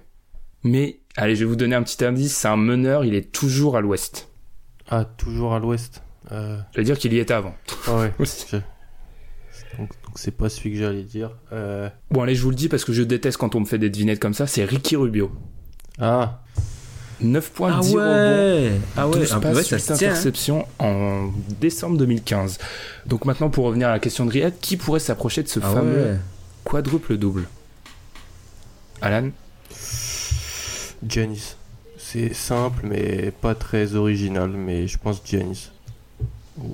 Avec 10 comptes, genre? Plus ah, 10 comptes ou 10 interceptions, ça prouve quand même les qualités du bonhomme. hein. Euh, je sais pas. Ouais, 10 comptes, ouais. Bah, Tu- c'est. J'ai regardé, moi, historiquement, j'ai pris depuis le quadruple double de David Robinson, les matchs à 10 interceptions sont largement plus rares que les matchs à 10 contre. Hmm. Donc, on a en droit de penser que le mec qui va le Hmm. qui va réussir un quadruple double, un quadruple double, pardon, ça sera grâce au contre. Hum. Moi, j'aurais dit, j'aurais dit Ben Simmons. Mm. J'aurais dit Ben Simmons et euh, une petite mention à Draymond Green puisque c'est le seul gars qui est encore en activité à avoir réalisé un triple double Ouais. sans les points. Ce qui avait été, ce qui avait été assez énorme, ouais. C'est, j'ai d'ailleurs été surpris de pas voir Draymond dans mes 8 partout, des 8 dans quatre catégories, mais je l'ai pas vu. Il est un peu, quand on descend un petit peu la barre, il y est, mais autrement, il y est pas. En fait, Draymond, il passe pas la barre des 8 pour rien. C'est, dès qu'il a 8, ok, le mec, euh, J'aime que Lonzo soit dans cette liste. Euh, J'aime Lonzo. Ouais. Ah, why not? pourquoi pas? Aux Euh, interceptions, ouais. du coup. Mais il a fait, ouais. Mais quand même, il est au milieu de 3, 3 monstres, quoi. C'est ça qui est drôle. Moi, je le donnerais peut-être, c'est pas original non plus, mais peut-être à Anthony Davis, même s'il Ah est ouais. 10 passes, ça serait dur. Mais moi, je, Avec Il a déjà fait des 10 contre en plus. euh. ouais. Parce que moi, je suis persuadé que tu le choperas ce record avec les contres. Enfin, t'iras rechercher un quadruple double avec les, les interceptions. Mm, mm, mm. Parce que si, enfin, c'est un peu simplé de dire ça, mais c'est vrai. Si tu chopes autant d'interceptions, il y a très fort euh, probabilité pour que tu sois un arrière. Va chercher les dire bons si t'es un arrière. Bah, tu peux, hein, avec le 3 points, les rebonds sont plus loin, hein. enfin, ils sont plus éloignés du cercle, Mm. tu peux naviguer dans le Mais trafic. et après techniquement, si, rebonds, tu vois. si tu chopes autant d'interceptions, c'est que t'es vraiment très au large. Enfin, les, tous les interceptions se passent pas au large, mais Ouais. c'est quand même plus souvent le cas. Je sais pas. Mais et pour répondre à la deuxième partie de la question, vous pensez que ça va se faire dans un futur proche? Moi, j'ai énormément de mal à le voir. Cette saison, je le vois pas ça. Moi, je pense que c'est possible sur un match de fin de saison. T'as un mec qui s'en approche, il y a une équipe qui a plus rien à jouer, un peu, à, un peu comme quand euh, Devin Booker a marqué ses 70 points, tu vois. Peut-être que c'est un truc qui peut, qui peut se faire euh, comme ça, dans ce, dans ce Mhm, style-là, tu vois. Alan, Non, je suis d'accord. Ouais. Ça peut se faire. Ça, si ça, s- ça, ça peut se faire bien plus aujourd'hui que dans les années précédentes, quoi. Avec tout- toutes les stats qui sont en, en hausse. Voilà. Donc c'est. je En inflation. Ça, je vois pas. Je suis comme toi. J'ai vraiment du mal à le croire. Mais si ça doit se faire, ça, ça doit, ça peut se faire dans cette ère moderne de la NBA. Je vois ça difficilement Ah oui, dans un match en ça jeu, oui. par Mhm. exemple. Ouais, ouais, ça me semble assez un problème. Bah déjà à vérifier, mais euh, les matchs euh, où les joueurs qui se sont euh, qui sont approchés de ça, ça passe souvent être dans des matchs euh, au couteau de saison régulière, quoi. Et juste pour vous, juste pour vous donner les noms, Mm, mm, mm. les joueurs qui ont réussi des matchs à plus de 8 dans quatre catégories depuis le triple double de David Robinson, on a donc Clyde, Clyde Drexler en Le 96, quadruple. Mookie Baylock en 98, Chris Webber en 99, Meta World Peace et Ron Artest en 2002 et Andrei Kirilenko en 2006. Ouais, c'est une Ouais. belle brochette de polyvalents que aussi, ça. hein. Drexler est le seul à l'avoir raté à une unité. Tous les autres l'ont raté à deux. Donc, euh, Mm, donc mm. voilà. Dernière question de Riyad pour le spécialiste cibier qui est Tom. C'est vrai qu'il me l'a prouvé il y a genre il y a genre 45 minutes. Là, vas-y, je suis. J'avais prévu ma théorie des boogies. Je suis dégoûter. Ne penses-tu pas qu'il faudrait instaurer un hard cap à l'instar de ce qui fait en NFL pour plus d'équité sportive et lisibilité pour le grand public? Peut-être expliquer rapidement avant de te donner, te donner la parole, Tom. On est actuellement dans un, dans un régime NBA de salary cap, mais où les équipes peuvent le dépasser. On vous le dit souvent, le salary cap, il est pas contraignant. Ce qui se passe en NFL, c'est qu'il y a une limite instaurée, elle est pas dépassable. C'est ce qui est, c'est ce qui est en l'occurrence le hard cap. Tom, justement, est-ce que tu penses qu'il faudrait instaurer un hard cap en NBA Non, je pense que ça serait une mauvaise idée puisque, enfin, globalement, euh, les joueurs seraient trop lésés en fait par le, par le système puisqu'en fait, tu, le fait de, de, de mettre un hard cap, c'est de limiter la taille du gâteau. Je, sais, je vais prendre cet exemple-là. Quand tu mets un hard cap, tu limites le, le nombre d'argent que les propriétaires peuvent dépenser pour donner aux joueurs. Et je pense que ce serait pas, euh, ce serait pas quelque chose de, de, de bien. Euh, non, donc globalement, je pense que non, euh, un hard cap, c'est c'est pas forcément euh, une bonne chose. ok. Alan, qu'est-ce que tu veux en dire? Moi, je t'avoue que j'ai préparé un petit monologue sur la NFL, donc je sais pas si tu veux. Vas-y, vas-y, vas-y, vas-y. Ok. Euh, moi, en fait, ce que j'ai voulu dire, c'est que si on prend l'exemple NFL, et c'est pour ça que je suis d'accord avec Tom, déjà, les joueurs sont lésés et c'est pas vraiment synonyme de d'amélioration pour la NBA. C'est que si tu mets un hard cap, il faut modifier, je pense, toute la structuration des, des contrats NBA. Parce que ce qui permet à la NFL de mettre du, un hard cap, c'est que la plupart des salaires sont pas garantis. C'est-à-dire que le premier contrat garanti qu'on a eu, il date de cet été. Avant ça, il n'y avait jamais eu un contrat totalement garanti et qu'en plus, il y a une vraie flexibilité au niveau de la restructuration des contrats, ce qu'on n'a pas en NBA. Typiquement, un contrat NFL peut être totalement structuré, rechangé en bonus. Moi, je me suis mis à m'intéresser vraiment, je m'intéresse limite plus au salary cap NFL que NBA, parce qu'NFL, c'est vraiment, c'est des affaires d'apothicaire, quoi, pour économiser des millions par-ci par-là. Enfin, je vous parle, je suis fan de Baltimore. Baltimore, tous les ans, depuis que je les suis, ils ont un problème de cap et il faut libérer de l'argent. Et tu peux le faire assez facilement. En NBA, les contrats sont quasiment tous, même si on voit de plus en plus des contrats pas 100% garantis, sont tous garantis, et la restructuration est beaucoup plus difficile. Donc si tu imposes un hard cap, les équipes, elles auront, au bout d'un moment, elles auront pas les mécanismes pour s'en défaire. Donc ça va être ultra difficile à, à mettre en place. Et par rapport à un dernier point, au niveau de l'équité sportive, alors ça peut pas totalement contraire ce que je vais dire, mais moi j'ai toujours pensé que le hard cap n'amène pas d'équité sportive, c'est l'inverse. Parce que le hard cap met encore plus de pression sur les fonds office, c'est-à-dire que t'as aucune marge de manœuvre, même si tu fais des erreurs, t'es obligé, t'as cette limite. C'est pour ça que pour moi, quand on prend souvent l'exemple NFL et que les fans NFL se pavanent sur le fait que c'est une ligue incertaine où il y a toujours des résultats inattendus, quand on prend ça proportionnellement au nombre de blessés, au turnover dans chaque équipe, je trouve pas que ça soit si pro, si fou que ça. Je veux dire, Alan est bien placé pour le dire. Dans la conférence américaine, quoi, depuis 15 ans, il y a eu 5 équipes qui sont allées au Super Bowl? 5, 6 c'est pas pour moi c'est pas et en gros la moitié du temps les Patriots. Je vois pas en quoi c'est plus équitable. Ça met tellement de pression sur ton front office qui est pas du tout qui peut ne, ne, peut pas faire une erreur. Mm. je vois je crois pas que ça soit vraiment équitable. Non non je, vais s'enchaîner Alan après ce long long monologue. je suis d'accord avec tout ce que vous avez dit en plus, comme tu l'as dit, dès qu'on va pas dans le sens des joueurs qui, quand même, c'est leur métier, ça me pose un peu problème. Et donc, tous les problèmes de contrat non garantis que ça amène, c'est un peu euh, une, en difficulté. Puis, comme tu l'as dit, ouais, la ligue, elle est incertaine en NFL, mais pas parce que c'est pas égal, juste parce qu'en fait, sur un match, tu peux perdre. Tandis qu'en en NBA, c'est au milieu des 7 matchs. Et que, à la fin, ça limite le chance de l'upset. Il y en a plus sur un match en NFL, mais non, je pense pas que c'est quelque chose de qui est potentiellement faisable en, NBA. Non, je suis même comme toi, je suis même pas sûr que ça va ça va améliorer un ça va améliorer le l'équité sportive. Et moi, je pense que ça affaiblirait le niveau de la ligue globalement en fait. Aussi. Ouais. Je pense que ça affaiblirait le. Certes, la ligue serait plus homogène, mais homogénéité n'est pas forcément synonyme de qualité.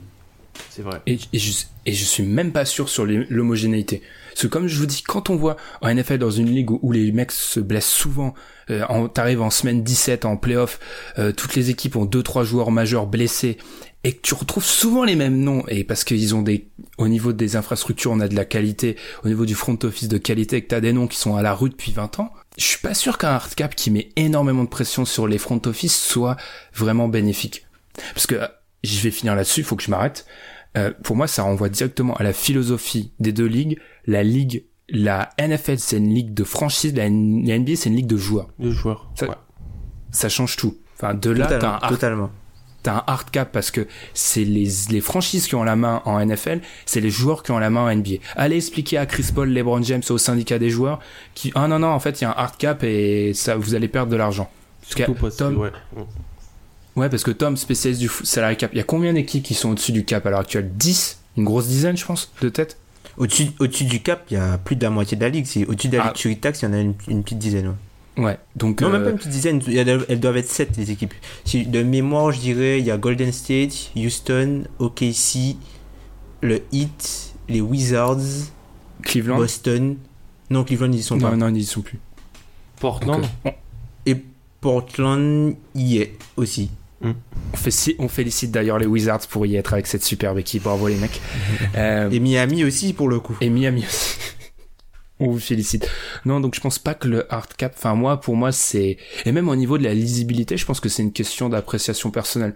Parce que je suis pas sûr qu'une ligue soit particulièrement lisible quand elle amène tout le temps des gens différents en finale. Je pense que ce qui fait aussi la force de la NBA et je me contredis pas ce que j'ai dit il y a 5 minutes, hein, parce que pour les deux conférences NFL, c'est un peu les, un exemple et un contre-exemple, une très qui emmène souvent des gens différents au Super Bowl, une qui en emmène les mêmes depuis quoi 15 ans, mais je suis pas sûr que ça soit très lisible pour un fan d'avoir tout le temps quelqu'un différent, alors qu'en NBA, enfin je veux dire, t'as mis quelqu'un dans le coma il y a 5 ans, il revient 5 ans après, alors certes les équipes ont changé, mais au niveau de la hiérarchie des joueurs, c'est en gros les mêmes. Enfin, je veux dire, il y a eu deux trois émergences, mais c'est toujours LeBron James, Kevin Durant, Russell Westbrook, euh, Stephen Curry, James Harden, les mecs là il y a 4 ans, ils étaient déjà là.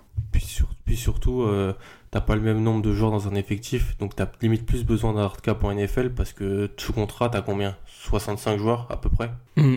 Donc, euh, c'est pas du tout dans l'intérêt des joueurs, comme tu l'as dit. Euh, les joueurs, on va pas aller voir Chris Paul et le syndicat, leur dire voilà, peut-être baisser un peu. Non, non, pas, tu peux pas faire ça en, en NBA. Puis même en termes de droit télé, voilà, t'as plein, plein, plein d'autres problèmes qui font que c'est pas juste le fait de mettre une limite qui va, qui va, qui va pour moi euh, améliorer l'équité sportive. Et je pense surtout qu'il y a une équité sportive en, NBA, c'est juste qu'il y a les Warriors en fait. Mm. Mais on les a pas, les a pas mentionnés, mais euh, Toronto ils sont aussi. Et quand tu regardes globalement les équipes qui sont dans la Luxury Tax, que des favoris. Bah oui, bah, du coup, si tu dis, imagine que tu mettrais ces équipes-là au cap, ben globalement leur niveau serait bien moindre en fait. Et je pense pas que ce soit la bonne équation pour le spectacle et pour la NBA. Totalement. Et dernier petit point, euh, faut aussi savoir que ça arrange limite aussi les petites franchises, le salarié cap, parce que c'est de l'argent qui est l'argent est redistribué aussi. Enfin, l'argent, mm. il y a des équipes, on pense à Charlotte, il y a pas mal de, journalistes américains qui aiment rappeler que Charlotte, c'est une des équipes qui touche le plus l'argent de la ligue, parce qu'ils n'ont pas les résultats sportifs ni les rentrées d'argent. Je veux dire, mm. un hard cap, c'est aussi de l'argent pour les autres en moins. Mm.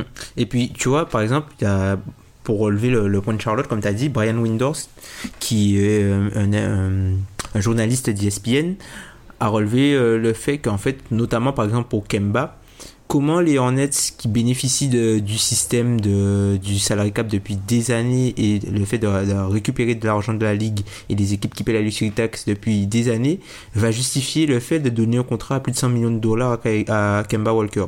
Mm. Ouais. Ça Tu peux pas dire que t'es en difficulté et donner euh, plus de 100 millions de dollars à un mec. Mm, ouais, totalement. On va peut-être euh, conclure cette première partie, cet épisode 140, 142, pardon, première partie par les deux questions de Flavien, qui nous a demandé sur Twitter cette année en playoff, vu la concurrence à l'Ouest, il pourrait y avoir des séries avec des upsets, des upsets, oulala, Des obsèques. et pas des obsèques. Encore plus fou que l'an dernier. Qu'est-ce que vous en pensez? Est-ce que parce que pour moi il faut se différencier upset en termes de tête de série et upset en termes de surprise. De qualité. C'est ça. Ouais. C'est ça, parce que les équipes sont tellement proches. Est-ce qu'on peut vraiment parler d'upset? Moi, je- j'imagine, tu vois, mis à part, par exemple, les Warriors qui tombent, je vois pas vraiment d'upset à l'heure actuelle. hein. Non, ça non. dépend. Ouf. Je pense que si une, gros, une équipe comme OKC tape euh, un gros bilan, finit deuxième et saute euh, contre le septième qui serait euh, les Kings, c'est un upset, tu vois. Ouais, les Kings, mais pff, ouais, si c'est les Kings, ouais, c'est un upset. mais genre si c'est ouais mais genre mais si c'est par exemple si c'est les Lakers ou si c'est Portland tu vois c'est pas un si gros upset que ça Ouais. c'est pas vraiment un upset. Parce Est-ce que la si- différence de niveau entre les deux équipes c'est pas si énorme en fait. Si LeBron il se fait sortir au premier tour, pour moi, et qu'il est tête de série, c'est un upset. Tu vois ce que je veux dire? C'est ouais s'il a l'avantage du terrain il Il se fait sortir ouais. ouais, tu vois? Alors, alors, même si les bilans sont quasiment similaires, ça, pour moi, je trouverais que c'est un upset. Tu vois, si LeBron il est quatrième, troisième et qu'il sort, comme tu as dit, contre Portland ou contre, euh, je sais pas, Memphis, Denver, si jamais Denver baisse, pour moi, ce serait un upset. On va ouais c'est faire- vrai on peut vrai On peut peut-être faire une simulation à l'instant T. Par exemple, pour moi, les Nuggets sont à l'heure on enregistre tête de série numéro 1, les Rockets 8. Euh, si jamais les Rockets venaient à taper les Nuggets, je- je- alors stricto sensu, c'est un upset parce que c'est le 1 qui perd contre le 8, mais en termes de qualité d'équipe, c'est pas volé, quoi. Ça dépend, hein. ça, ça, dé- ça dépend de quel Rockets on parle, parce que quand tu regardes Oui, bien oui. les Rockets aujourd'hui avec Harden tout seul sur le terrain, vu que là Chris Paul est blessé, avec Harden tout seul sur le terrain, ils ont juste un net rating de plus 4, c'est pas non plus énormissime. Et quand il y a ni Chris Paul ni Harden sur le terrain, ils ont un net rating de moins 18. Donc finalement, c'est pas une bonne équipe. Mm. Mais si tu leur donnes un, si tu leur donnes ceux qu'on a, les, les, les Rockets qu'on a entreaperçus entre la blessure de Chris Paul sur les 5-6 derniers matchs, c'est pas choquant que cette équipe-là batte les Nuggets. Ensuite, on aurait quoi? On aurait un OKC tête de série numéro 2 qui joue les Spurs. Là encore, OKC par favori assez largement, mais pour moi, c'est pas, enfin, je tombe pas de ma chaise s'il saute, Ah, si, ça serait moi, quand je- même une moi, surprise. je, je tomberais de Moi, ma je tombe chaise. de ma chaise, hein, puisque Ah, si. tu, peux pas perdre, contre- tu peux pas Ouais, perdre je contre une pense. équipe qui est menée par DeRozan en playoff. Oh purée. Ok. Oh purée. Ça vous choquerait si... Moi, j'ai l'impression que c'est tellement homogène. J'avoue qu'il y a, à part le Warriors Clippers 3-6 à l'heure actuelle, Mais y tu vois, a- même, mais même 3-6 et 5-4, c'est pas, euh, c'est pas scandaleux quand il y a des défaites. euh. Ce qui est plus Mm. scandaleux, c'est quand par exemple il y a des sweeps entre 3-6 et 5-4, tu vois. Mais euh, les 4-2, les 4-3, c'est pas scandaleux non plus, tu vois. Ouais, ouais, ouais, totalement. On va peut-être enchaîner par la dernière question de cette euh, première partie. Ouh là là, je vois le mot Nix. Alan est avec nous, j'ai très peur. Euh, vous... vous pensez quoi des Je stratégies suis de objectif. Ouais, peut-être. Euh, vous pensez quoi des stratégies de certains gros marchés, Lakers surtout, un peu Knicks vu les rumeurs, de baser leur reconstruction quasi uniquement sur la free agency euh, Je vais donner la parole à la raison Tom avant Alan. Vas-y Tom. Bah, je sais pas si c'est vrai en fait, le fait qu'elle base euh, cette stratégie-là euh, uniquement sur les free agency, puisqu'en fait, c'est pas, ce sont pas des équipes où il y a rien. Et en fait, tu te dis, ok, on va avoir le free agent et on va construire par rapport à là. Si par exemple LeBron il va aux Lakers, c'est bien parce qu'il y a euh, le noyau de jeunes et que les Lakers ont su euh, assainir le truc. Après, sur les quatre dernières années, enfin pas sur les quatre dernières années, mais enfin les quatre dernières années euh, avant l'année d'avant, par exemple, tu vois, c'est une équipe qui a drafté quatre ans dans le top 8. Ils ont drafté trois fois euh, en deuxième position. Tu peux pas dire qu'ils basent tout en fait sur euh, le fait sur la free agency. Après, on sait que pour gagner un titre aujourd'hui dans l'NBA, il faut absolument que tu aies un un potentiel, euh, enfin même pas un potentiel, il faut que tu aies un, un gars qui ait déjà au moins gagné euh, le MVP. C'est ce que les statistiques montrent. En tout cas, la seule équipe qui n'a pas gagné de titre avec un joueur qui a déjà été MVP sont les Pistons. Donc c'est euh, l'exception qui confirme la règle. Et enfin pour moi, c'est tu prends moins de risques en allant chercher un gars qui a été MVP à la, à la free agency qu'en allant drafter un mec sur lequel tu as aucune certitude pour qu'il devienne la superstar escomptée. Et après, vu que ce sont des marchés peu patients, on peut comprendre qu'ils basent plus leur marché sur la certitude, en fait. Alan, je te laisse, vas-y. Euh, c'est une question compliquée parce que pour moi, il y a un truc qui est important à dire, c'est que c'est des équipes. Alors Tom, t'as dit qu'elles ont drafté haut, mais est-ce qu'elles ont, est-ce qu'elles ont touché le gros lot dans ce qu'elles ont drafté dernièrement? Je suis pas sûr. À part Porzingis, et encore, il est, il est blessé. Donc euh, c'est un peu de facto qui sont qui se, mettent sur la free agency en pensant en plus que c'est des gros marchés et donc euh, historiquement ils ont pu attirer des, des, des grands joueurs parce que c'est le cas. Les Lakers ils ont drafté qui? Lonzo, ok, Ingram qui a du mal, Russell ils l'ont plus et et Randall ils l'ont plus. Les Knicks ils ont drafté Knox, ok, Nilikina qui a du mal, Porzingis et entre les deux ils avaient pas leur choix je crois. Donc c'est un peu deux parce qu'on parlait des trois moyens d'acquérir une superstar, c'est draft, free agency, trade.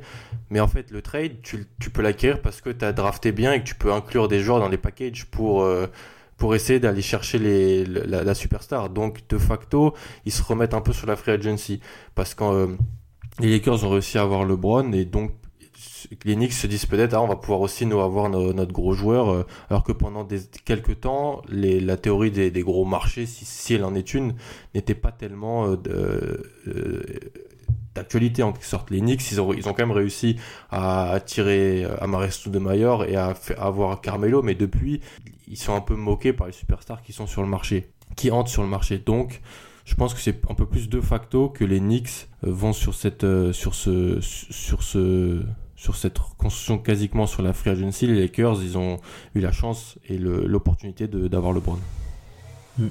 Moi, là où je suis pas d'accord sur la question, c'est vraiment sur le quasi uniquement, en fait. Pour moi, c'est le mot qui fait la différence. Le quasi uniquement.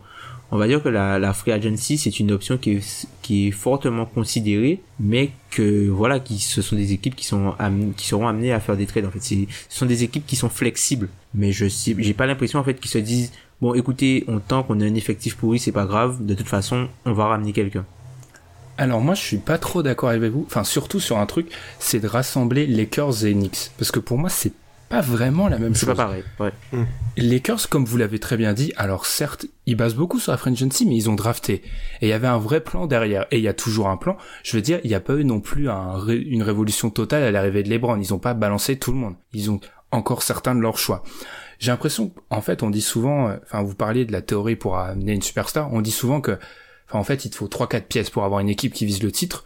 J'ai l'impression que les Lakers, ils cherchent peut-être à en avoir deux ou trois sur les quatre via la free agency peut-être, mais il y a quand même une volonté aussi d'avoir euh, ça via la draft. Ça soit Lonzo, Ingram, c'est des joueurs. La franchise a montré qu'elle comptait sur ces joueurs-là. Là où les Knicks, alors il y a peut-être Porzingis, mais les depuis que je suis la NBA, l'objectif c'est d'amener la pièce A, B, C, D avec la free agency. Il y a, c'est juste ça. Et comme tu l'as dit, Alan, il y a juste Meilleurs et Carmelo via un trade. Carmelo, c'est tout sauf une réussite, les deux là.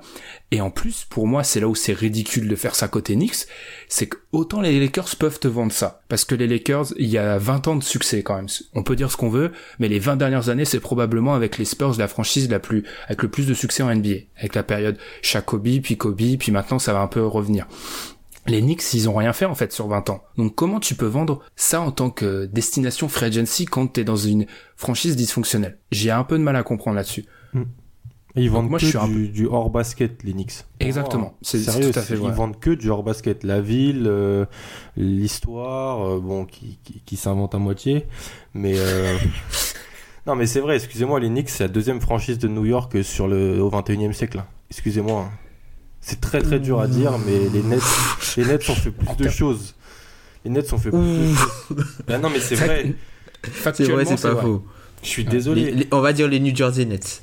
Voilà, on va dire les New Jersey Nets, mais et en plus j'aime c'est bien d'avoir les Knicks à un bon niveau, mais tu peux pas te dire on va attirer une superstar parce que on est New York, genre ça marche Mm, pas. mm, mm. Pour moi c'est vraiment ça le problème des, de- des Knicks. Alors Soudemayor y a été, ok. Carmelo c'est parce que il avait vraiment envie d'y être et parce qu'il y avait quelque chose peut-être euh, une relation, mais après si là Kevin Durant y va, j'aurais l'air bête, mais on sait pas. Ouais, moi, c'est, c'est vraiment ça, comme tu l'as dit, ouais, ils vendent du hors basket et c'est peut-être ça le problème. Parce que les Lakers aussi ont vendu de hors basket, mais à LeBron, par exemple, mais il y avait aussi l'idée de, il y a des jeunes, au pire, si les jeunes ça marche pas, ça peut servir de, De monnaie d'échange. les Knicks, euh, à l'heure actuelle, après avoir, hein, parce que moi aussi, t'as raison, Alan, je me méfie de cette espèce de, de fumée qui sort là, euh, Kevin Durant à Ouais. New York, ça m'intrigue. Comme l'année dernière avec LeBron, on n'a pas pris au sérieux. Je vais, on va peut-être Ouais. essayer de prendre Pas obligé de reprendre ce que je dis, mais vas-y. Non, non, mais le seul truc qui pourrait peut-être changer, c'est si les Knicks sont le premier choix de la draft. Parce que si et qu'ils arrivent à avoir Zion, là, ok, ça peut attirer des gens, parce que et ça peut les remettre un peu. Parce que pour l'instant, c'est plus euh, du des si que que du réel avec les Knicks depuis pas mal de temps. Ok, ok, je pense qu'on va, on va conclure comme ça cette première partie de l'épisode numéro 142 spécial réponse de Noël. On a réussi à placer 14 questions. On est plutôt pas mal. On a connu des fois où on était un petit peu plus mauvais. Pour les 16 prochaines, on se retrouve très vite. Tom, Alan, c'était un plaisir. On va pas faire de faux semblants. On, on, on enregistre tout d'un coup. Donc en fait, nous, on va se retrouver dans 10 minutes. Vous, vous allez nous retrouver dans, je sais pas quand je vais les sortir, mais probablement à deux jours d'écart. On vous rappelle, comme d'habitude, de nous suivre sur les réseaux sociaux comme Facebook ou Twitter. Et je vais pas faire plus long. On se retrouve très vite pour la seconde partie. Salut! Salut. Salut.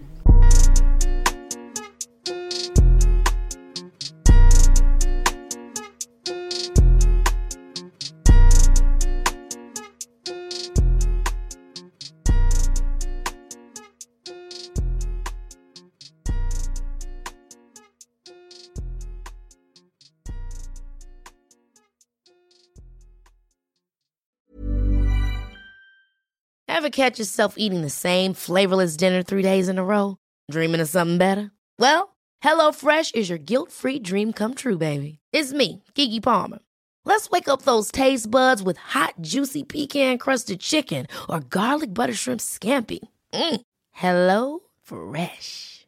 Stop dreaming of all the delicious possibilities and dig in at HelloFresh.com. Let's get this dinner party started.